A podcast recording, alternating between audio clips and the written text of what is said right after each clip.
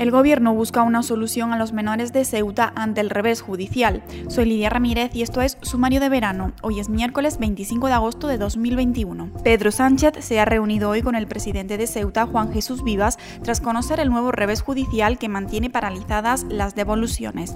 El intento de un retorno rápido ordenado por el Ministerio del Interior ha fallado tras la intervención de la justicia por orden de diversas asociaciones que ven ilegal el modo por el cual se estaban realizando las devoluciones.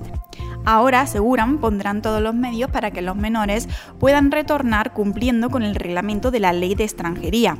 Se estima que la cifra de menores atrapados en Ceuta supera el millar, aunque oficialmente siguen en albergues 740. Primer día de los Juegos Paralímpicos de Tokio 2020 y primeras medallas para España.